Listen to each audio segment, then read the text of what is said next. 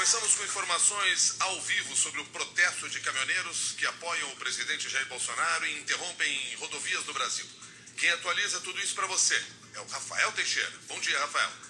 Bom dia, Milton, ouvintes da CBN. A última atualização do Ministério da Infraestrutura veio durante a madrugada e dizia que os caminhoneiros estão bloqueando rodovias federais em 15 estados. Alguns pontos de abastecimento de produtos em Santa Catarina e no Rio Grande do Sul chegaram a ser interditados, mas foram liberados pela Polícia Rodoviária Federal. Então agora a interdição é parcial de norte a sul do país, em estados como Paraná, São Paulo, Rio de Janeiro, Minas Gerais, Goiás, Bahia, Rondônia e Maranhão. Só passam veículos de passeio, de emergência e caminhões com cargas perecíveis. A paralisação começou na tarde dessa quarta-feira, um dia depois dos atos antidemocráticos de 7 de setembro, e cresceu bastante durante a noite de ontem.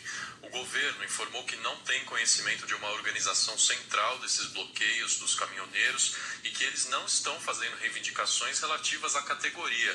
A maior parte dos manifestantes repete os ataques contra o STF e as instituições feitos por Jair Bolsonaro na terça-feira. O jornal Folha de São Paulo mostrou que o caminhoneiro Marcos Antônio Pereira, conhecido como Zé Trovão, publicou um vídeo convocando o fechamento das estradas. Zé Trovão ganhou notoriedade em grupos bolsonaristas depois de organizar justamente os atos da terça-feira. Ele já teve a prisão decretada por Alexandre de Moraes por incitação a atos violentos e está foragido. Vamos ouvir o que ele disse ontem. Presta muita atenção. A partir de 6 horas da manhã do dia 9 de setembro, todas as bases brasileiras fechem tudo, não passa mais nada. Somente ambulância, oxigênio e remédio. Acabou, não passa mais nada. Não passa carro pequeno, não passa mais nada. Estão brincando com a democracia. Estão nos tirando para otário. Nós precisamos resolver o problema do Brasil agora. Chegou a hora de mudarmos tudo de uma vez. Senta o dedo e compartilha esse vídeo. O jornal Estado de São Paulo publicou que o presidente da União Brasileira dos Caminhoneiros, Francisco Burgar, conhecido como Chicão Caminhoneiro, pretende entregar hoje um documento ao presidente do Senado pedindo a destituição de ministros do STF como condição para a liberação das estradas. No entanto, nenhum nem outro, ninguém por enquanto se colocou como a liderança central dessa paralisação de caminhoneiros. De qualquer forma, Jair Bolsonaro se manifestou sobre essa paralisação. O presidente pediu a liberação das estradas, dizendo que o ato provoca desabastecimento e inflação.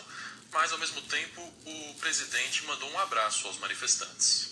Fala para os caminhoneiros aí, são nossos aliados, mas esses bloqueios atrapalham a nossa economia, provoca desabastecimento, inflação, é, prejudica todo mundo, em especial e os mais pobres. Então, então toque nos caras aí, se for possível, para liberar tá ok? Para a gente é, seguir a normalidade. Deixa, deixa, deixa com a gente em Brasília aqui agora. Né? Não é fácil negociar, conversar por aqui com outras autoridades, não é fácil.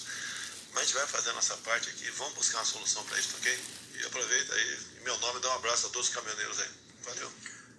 O ministro da Infraestrutura, Tarcísio de Freitas, que acompanha a paralisação, confirmou a autenticidade desse áudio do presidente e reafirmou que a preocupação do governo com relação ao bloqueio das estradas é com a crise econômica que pode gerar desabastecimento a partir de hoje, já que, repito, pelo menos 15 estados têm estradas bloqueadas pelos manifestantes. Milton.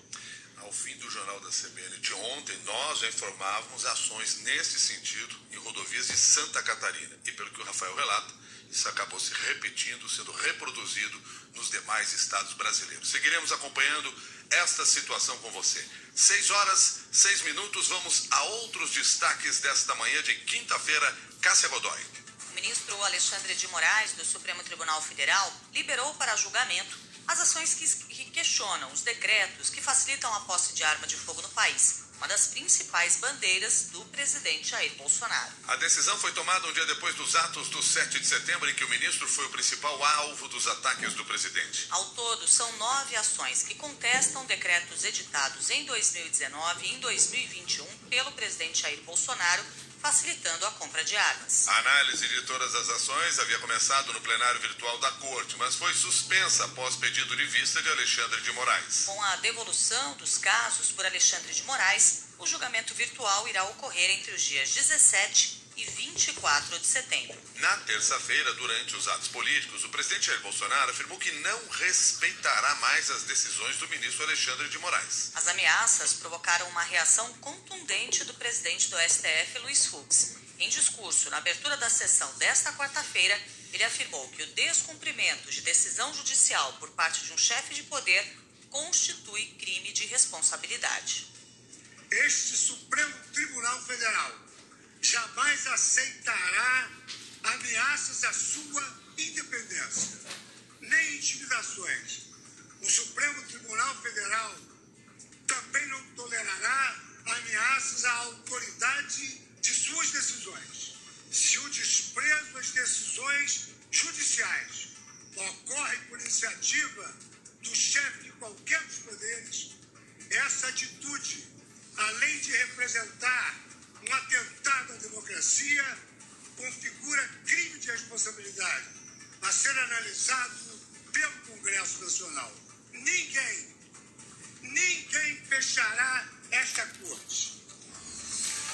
Na mesma sessão do Supremo, o Procurador-Geral da República, Augusto Aras, também falou sobre as manifestações do 7 de setembro. Sem se referir ao discurso golpista do presidente Jair Bolsonaro, Aras ressaltou a importância da separação de poderes e disse que a Constituição não pode ser afrontada. Os presidentes do Senado e da Câmara também reagiram às declarações do presidente Jair Bolsonaro. Rodrigo Pacheco afirmou que é preciso diálogo e não arroubos antidemocráticos ou autoritários para solucionar a crise no país. Há uma crise real que nós vivemos e que nós temos que dar solução a ela. Essa solução não está no autoritarismo, não está nos arroubos antidemocráticos, não está em questionar a democracia. Essa solução está na maturidade política dos poderes constituídos, de se entenderem, de buscarem as convergências para aquilo que verdadeiramente interessa aos brasileiros. O presidente da Câmara, Arthur Lira, que é aliado de Bolsonaro, não fez referência às ameaças do presidente nas manifestações, nem falou em impeachment. O líder do Centrão condenou o radicalismo e disse que é preciso dar um basta ao que chamou de bravatas nas redes sociais. Não vejo como possamos ter ainda mais espaço para radicalismo e excessos. Não posso admitir questionamentos sobre decisões tomadas e superadas, como a do voto impresso. Uma vez definida, vira-se a página. É hora de dar um basta a essa escalada em um infinito looping negativo. Bravatas em redes sociais. Seis horas, dez minutos agora. A cúpula do PSDB anunciou que vai para a oposição, mas adiou a decisão sobre eventual adesão ao impeachment. O presidente nacional do PSD, Gilberto Kassab, disse em entrevista à Globo News que o partido estuda apoiar um processo de perda de mandato de Bolsonaro.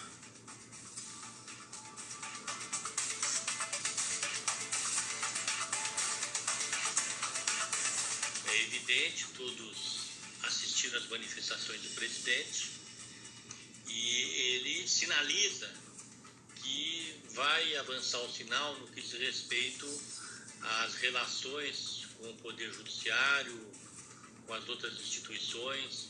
Isso é muito grave. Ele está avançando o sinal. Se ele cruzar o semáforo, ele vai, inquestionavelmente, estar incorrendo num crime de responsabilidade portanto, haverá todas as condições de abrir o processo de impeachment.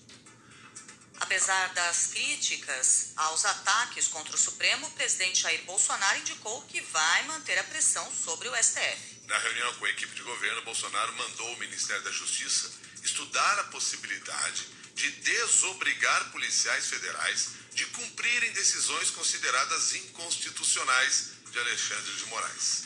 6 e 12. As empresas brasileiras de capital aberto na Bolsa perderam 195 bilhões de reais em valor de mercado após o discurso do presidente Jair Bolsonaro no 7 de setembro. De acordo com um levantamento da provedora de informações financeiras Economática, as empresas que mais perderam valor de mercado foram Petrobras, Ambev, Itaú, Bradesco e Vale. Nessa quarta-feira, o Ibovespa despencou 3,78% e registrou a maior queda diária desde o dia 8 de março. O dólar subiu 2,93% e fechou cotado a R$ 5,32, a maior valorização percentual diária desde 24 de junho do ano passado. Para os analistas de mercado, as declarações de Bolsonaro durante os atos antidemocráticos elevam o grau de incerteza na economia. A avaliação é de que o presidente deixou de lado a agenda econômica e perdeu o poder político para encaminhar medidas importantes no Congresso. 6 horas, 12 minutos.